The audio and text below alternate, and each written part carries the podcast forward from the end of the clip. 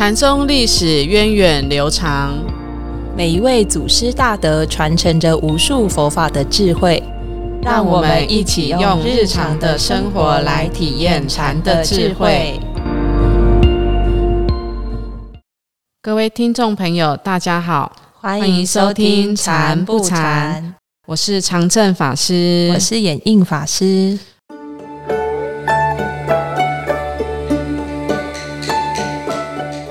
我们在前几集的节目中呢，分别介绍了六祖慧能门下三位主要的传承弟子是哪三位呢？呃，清远行思、赫哲神会，还有南岳怀让。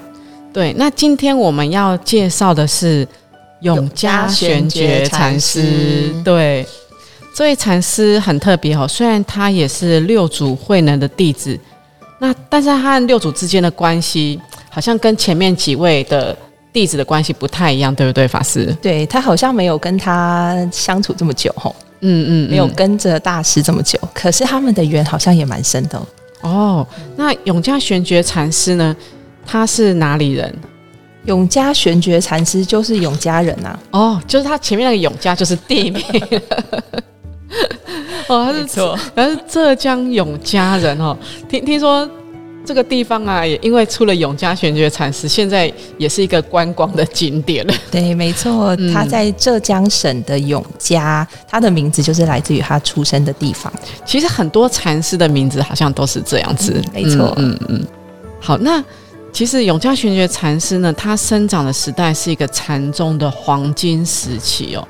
那当时呢的国师是，也是。慧能的师兄神秀禅师，那慧能则是在我们知道在岭南，就是广东、广西这一带弘法哦。那永嘉玄觉禅师他和慧能大师他们之间的因缘究竟是怎怎么来的？我们待会会会跟大家分享哈。那法师，你上次听你讲永嘉玄觉禅师的生平故事，我觉得很有趣哦。嗯呃，就是我知道他的法名叫做明道，就叫做明亮的道路。哦，明亮的道路。要修行的很重要的一个重点，就是我们的心地要很光明。嗯，那要怎样才可以心地光明呢？法师，心地光，念佛号。对，我觉得就是要修行人要很坦诚的，可以面对自己。嗯，然后呃，就是很。就是很了解自己，要觉照自己的功夫，然后才会让你的心是比较平安的。如果我们在修行上有很多的副藏啊，或是掩盖，可能我们的心就没有办法那么明亮。嗯，他他会他的师傅帮他取一个名道，哦，也是希望他就是朝光明远大的这条路往前走，对不对？而且他很小就出家，他大概八岁就出家了。对他童年的时候就出家了耶。那他一开始也跟着很多天台宗的师傅学习啊，嗯，然后嗯，那其实像我们出家都会希望自己怎样年轻一点出家，对不对？对，很期待。如果就是 居士也会啊，就觉得哎，要是我佛法这么好，要是我年轻一点学佛该有多好。呃，就会也会听到很多的那个比较资深的菩萨哈，他们就会说啊，如果早知道。年轻几岁后，他也要跟着师傅出家哦。嗯，那其实有很多藏传的法师也是很年轻就出家嘛。嗯，哎，那其实其实真的是童年出家才好吗？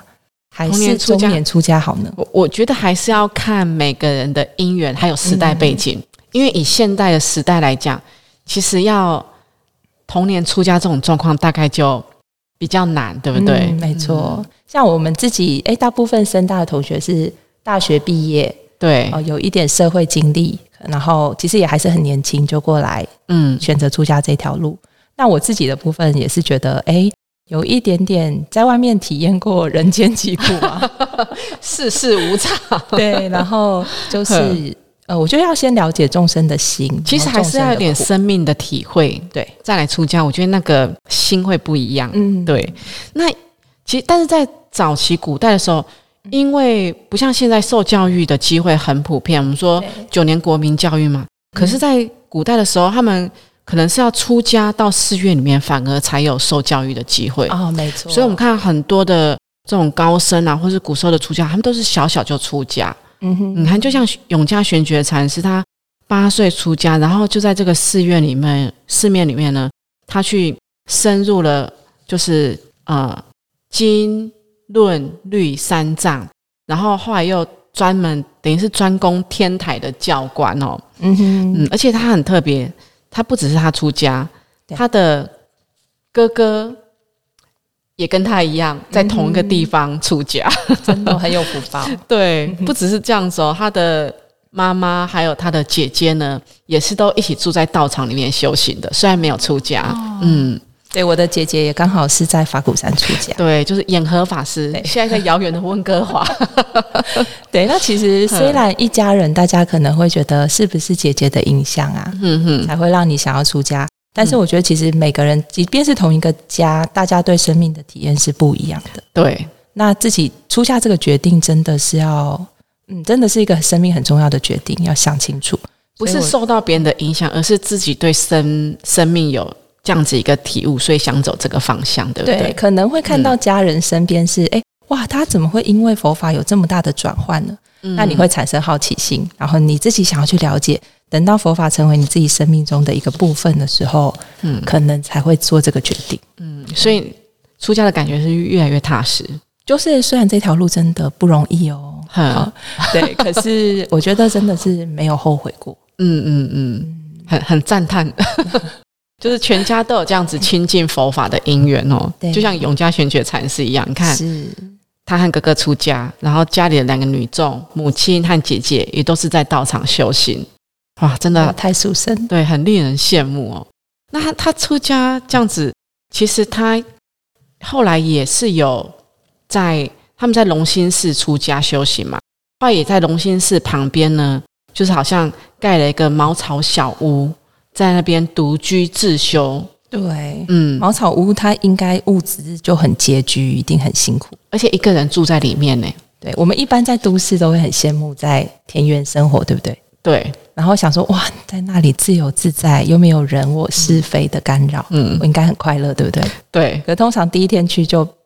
帮阿嘎洗，你你看现在呃不是疫情嘛？对，行行确诊的人就要被隔离对七天嘛。那一一般人被隔离哇，就觉得哇糟糕了，很很困扰，就是好像被关在一个小的那个房间里面。哎，可是我们的法师 正好相反。法师，你要不要说一下你听到的经验？好，我昨天其实来录节目之前有快筛一下，因为我们刚圆满第二梯的菩萨戒嘛，嗯，然后想说这么多人接触，还是要保护一下。嗯，那在测之前，我就问问我自己，我是想要进去闭关呢，还是想要在外面的？我想要看看我的动机是什么。嗯，就是其实有的法师他去住在。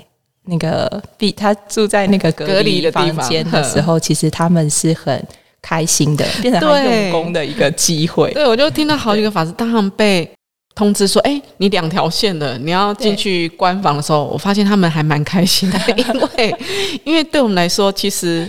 这个就像小，就像闭关一样，对，完全隔绝了外面的人事物。然后如果不用手机更好，对，真的，嗯，所以那个心境很不一样，对不对？没错，像呃，可能因为我觉得这是，如果我们常常不止，可能除了快筛，呃，就是快筛，我们就是阳性，我们必须要去闭关之外，其实我们常常会自己选择我们要去打气呀。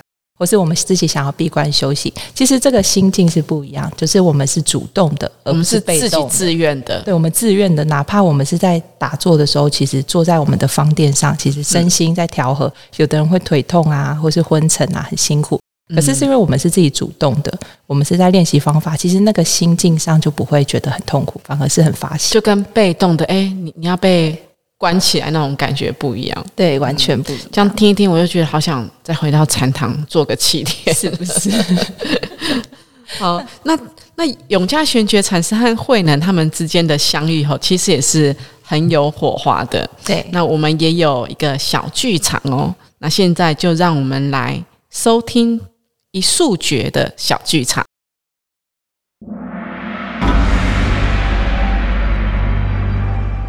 禅宗故事。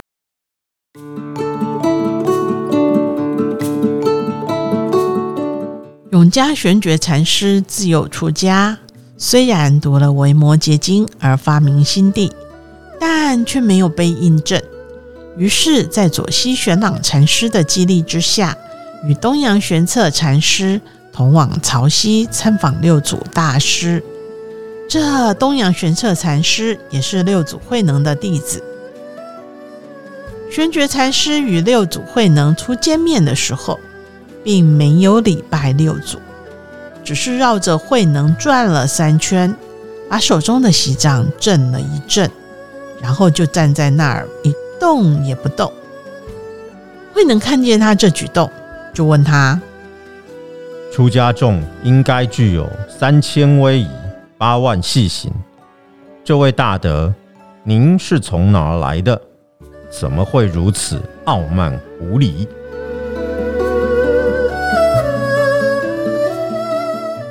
生死只在一瞬之间，无常来的也是这么的飞快，所以又何必拘泥在这些小细节上呢？既然是这样。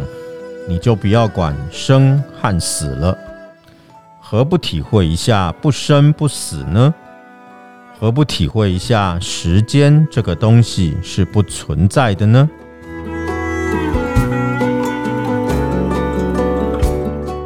我去体验的话，就是不生不死；我去了解的话，时间就没有速度。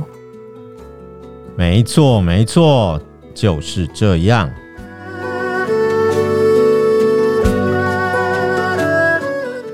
到这里，在场的所有人都非常惊讶。两人对话到此，永嘉玄觉禅师才向六祖慧能礼拜。不久之后，就向慧能告辞，准备要回去喽。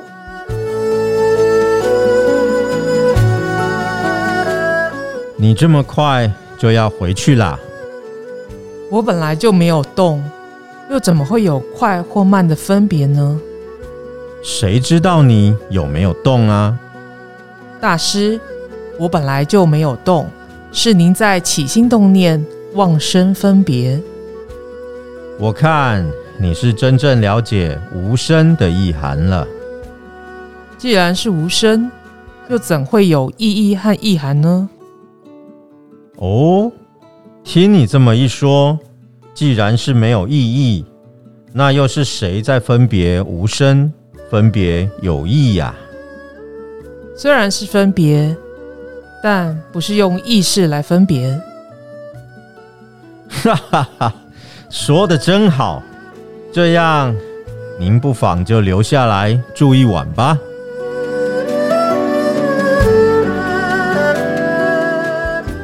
于是玄觉禅师不仅得到了六祖慧能以心印心的印证，成为六祖的法嗣。也因为听了六祖的建议，留宿一夜，当时人称一宿诀。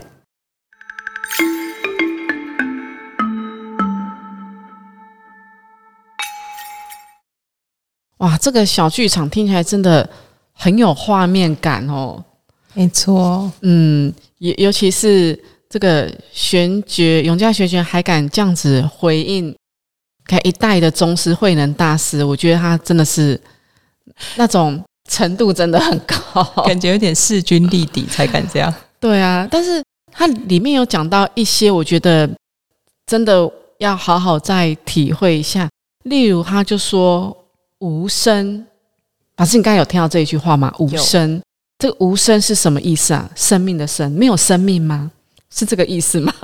嗯，对，无声吼，它不是说它没有生命，嗯，它不是这个意思。无声哦，它并不是指没有生命，也也不是说，哎，我就是像这个枯木死灰，好像死气沉沉这样子的意思哦，而是我不会去从这个事物的升起或是事物的消失之中去执着，一定要让它升起。或是它消失的，我又很难过，执着于它不见了这件事情。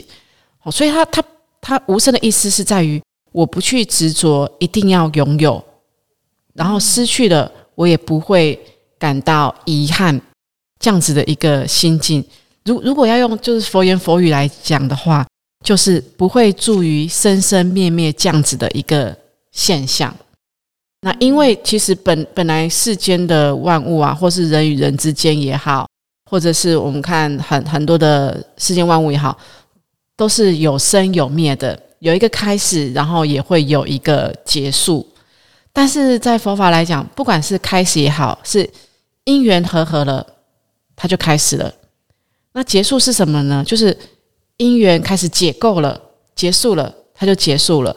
所以并没有所谓的。开始和结束的现象，都只是因缘聚合，这个现象就升起。那这个因缘条件不具足了，这个现象就消灭。就像法师你刚护完菩萨戒嘛，是，就是一开始的时候，哇，要场布啊，然后越重要训练啊，每个人每个物都要到位，这个是因缘聚合，然后菩萨戒开始。诶，到了最后正受结束了，这个仪程结束了，诶，慢慢的。这些戒指们回去了，下山回去了，然后也开始善后撤场了。然后我们的大殿又恢复原来的样子，就不是那个仪式的样子。这个就是因缘又结束了。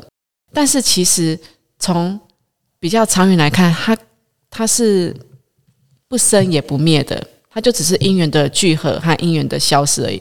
等到明年的这个时候，诶，可能又会再一次的聚合，然后又再一次的消失。这个就是在佛法来讲，这个就是世间的一个一个实相，它没有固定不变的，然后都是因缘和合产生的。这样讲起来好像哇，法师分享的真好，真的就是哎，我们的身心状态，我们身心的现象，还有跟我们互动的环境，其实这些现象它还是有的，对，都是有的。对，但是只是我们不会去执着它，就是关照着因缘的生灭。嗯嗯嗯。那其实我们的烦恼好像也是我们。常常如果太太相信他们是实在的，对，就随着环境的变化，然后一直去起不同的烦恼。哎，其实我们的烦恼也是因缘和合的，对，也是一个现，它也是一个现象而已。是，嗯，哇，反正你的悟性很高。没有，我觉得这些都要在整个我们，像我这次也是体验到，其实我们还蛮需要大活动的因缘。那在大活动的因缘里面，哇，里面就有很多。的变化，还有人跟人的互动啊，然后去接变化球，对，很像一种照妖镜，看到自己在面对境界的时候，然后自己的心会怎么一直跟境界的互动？诶，是不是可以随时再提起方法呢？提想到这个无声，然后随时放下，然后按住。嗯嗯，谢谢法师的分享。没有，谢谢你。那其实永嘉玄觉在呃，就是去拜拜见六祖之前呢。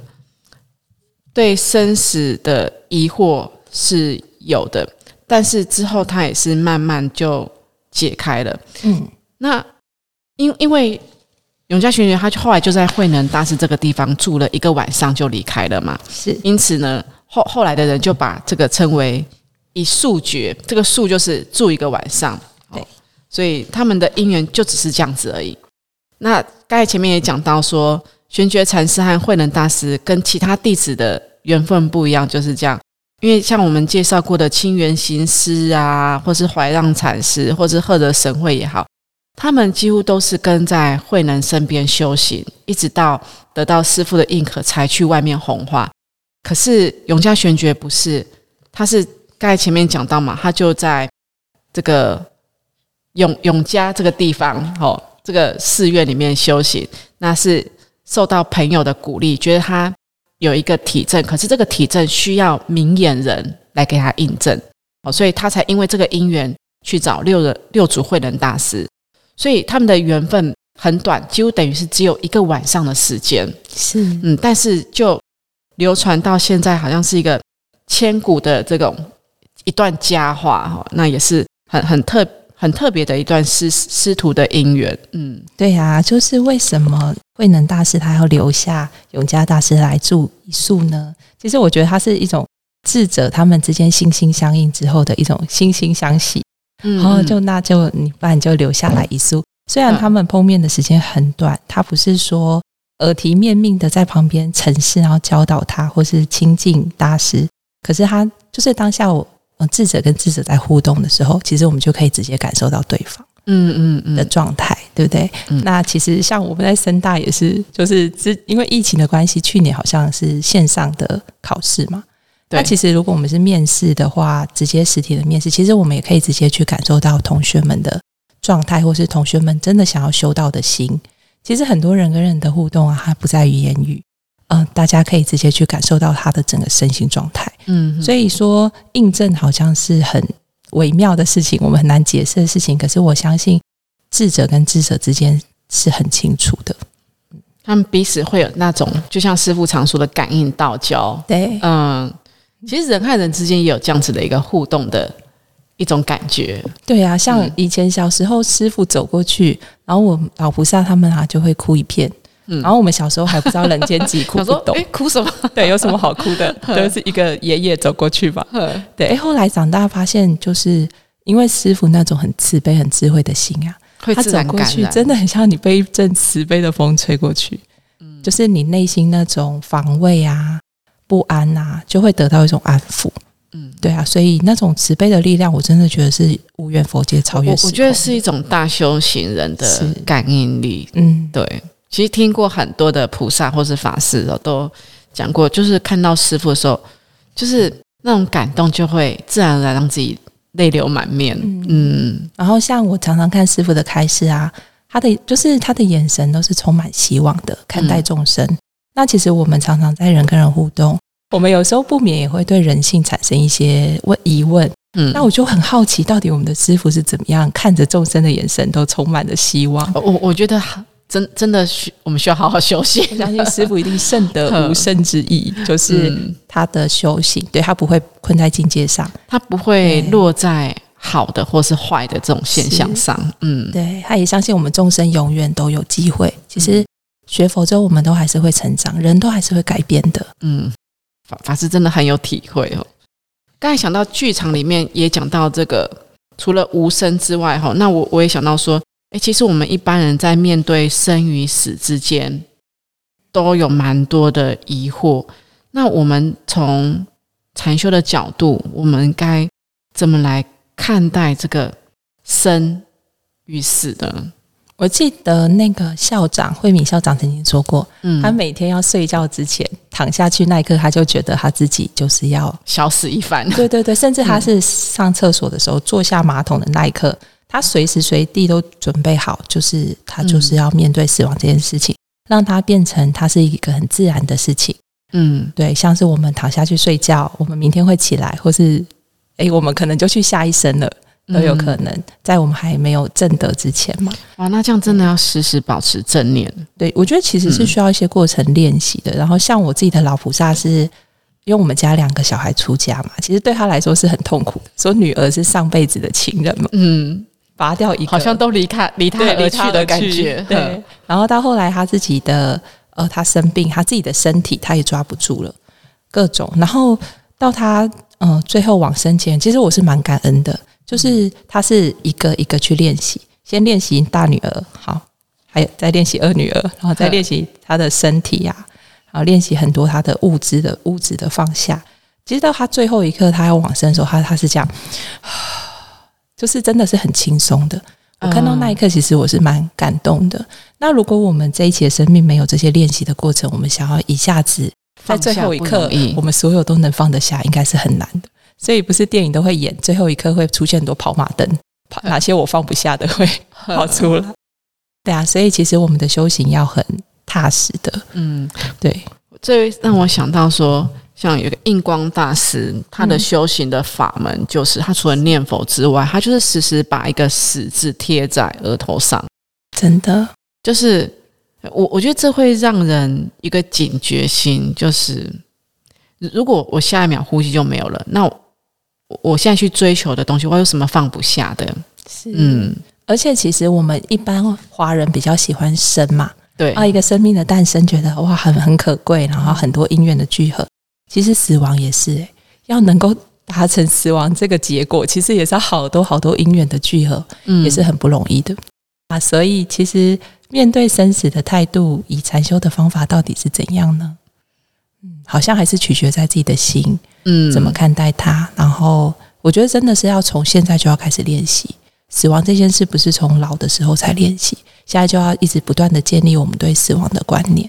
希望我们到最后那一刻是真的心里有方法的，对吗？法师，你这段话让我想到说，其实我前一阵子刚好看到一句话，我觉得很有意思。他说：“我们要生活的开心一点，是因为没有人可以活着离开这个世界。” 对啊。